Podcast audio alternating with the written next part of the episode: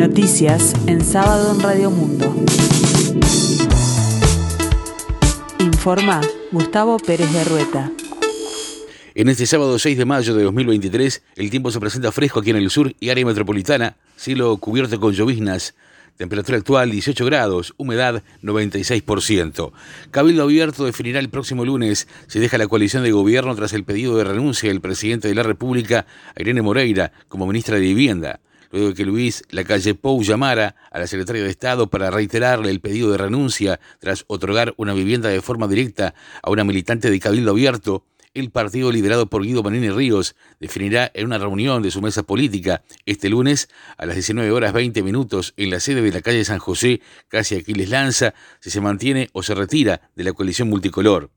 El primer mandatario llamó a Moreira luego de que en conferencia de prensa Manini le pidiera que reviera la decisión y manifestara que el presidente nunca había llamado a la ministra para comunicarle la decisión. En tanto, la ministra Irene Moreira recién renunció a su cargo en el Ministerio de Vivienda y Ordenamiento Territorial por la tarde, anunció que desde el lunes volverá al Senado y apuntó a una nueva operación de desprestigio en su accionar. Moreira dio una declaración pública en la sede del Ministerio de Vivienda, tras el pedido de renuncia del presidente de la calle Pou, hizo un repaso de su gestión, iniciada el 2 de marzo de 2020, con un déficit habitacional de más de 60.000 viviendas y 600 asentamientos en los que viven 200.000 uruguayos en todo el país.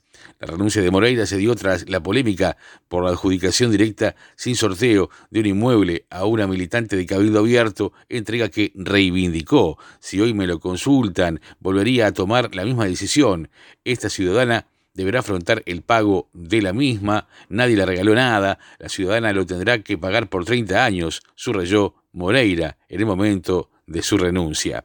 La Cámara de Senadores aprobó la interpelación de los ministros de Ambiente y Salud Pública por la gestión de la sequía y su afectación a la provisión de agua potable. Ahora, si bien solo resta coordinar la fecha con los ministerios, se presume que será en, la presente, en el presente mes de mayo. El llamado a sala a los ministros Robert Bouvier y Karina Rando, además del directorio de OCE, solicitado por la bancada del Frente Amplio y notificada a la vicepresidenta Beatriz Argimón, fue una moción presentada por el senador Frente Amplista Enrique Rubio.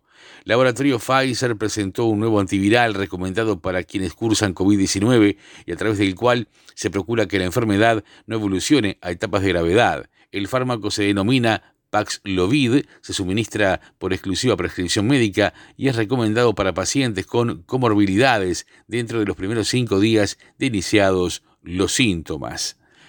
Monseñor Jacinto Vera y Durán, el primer obispo de la historia del Uruguay, será proclamado beato de la Iglesia Católica por el Papa Francisco, quien aprobó un milagro obtenido por la intercesión del sacerdote según anunció en su momento la Santa Sede en su boletín oficial.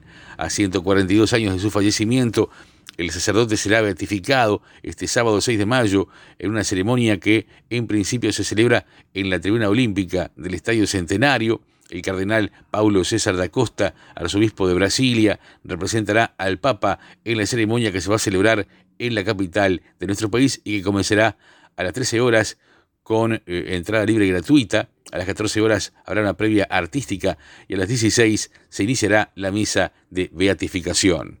Este fin de semana prosigue la decimocuarta fecha del torneo apertura del fútbol uruguayo, con el partido Defensor Sporting Nacional, con el partido más destacado de la etapa. Este sábado se disputarán estos cotejos, Plaza Colonia Cerro, a las 15 horas y Wanderers Fénix a las 17.30. El domingo la actividad continúa con Liverpool Deportivo Maldonado a las 10, La Luz Danubio a las 15, Defensor Sporting Nacional a las 18 y Montevideo City Torque River Plate a las 20.30. El complemento de la etapa se disputará el lunes con Racing Peñarol a las 20 horas. Este viernes Cerro Largo y Boston River empataron 2 a 2.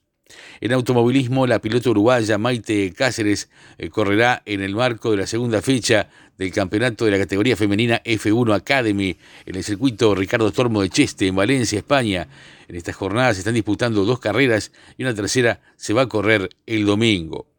Un apuñalamiento ocurrido en la madrugada de este sábado en las inmediaciones de la Universidad de la ciudad norteamericana de Iowa, en el estado del mismo nombre, ha dejado múltiples víctimas sin que hasta el momento se tenga más información de su estado de salud, según han hecho saber las autoridades.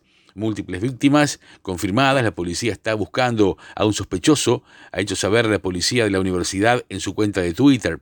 El incidente, que la policía entiende de momento como un hecho aislado, ha ocurrido en torno a dos ocho locales de la madrugada, reiteramos, hora local. El tiempo continúa fresco aquí en el sur, cielo cubierto con lloviznas, 18 grados, la temperatura 96%, el índice de humedad. La máxima esperada para hoy, 22 grados. Más noticias en sábado, en 60 minutos.